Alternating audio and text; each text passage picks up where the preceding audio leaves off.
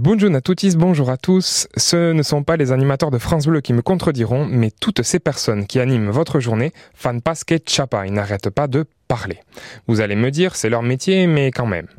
Le verbe chapa en occitan a donné en français le mot chapé. Et Luke chapa, c'est celui qui parle, souvent et en grande quantité.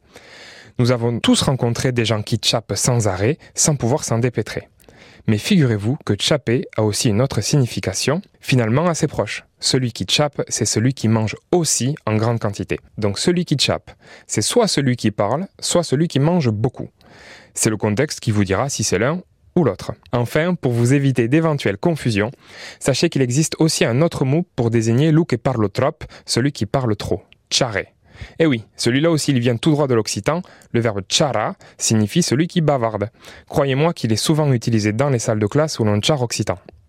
En résumé, chapé se dit pour parler ou manger trop et charé seulement pour celui qui parle trop ou bavarde. Je vous préviens, il y a un terreau la prochaine fois.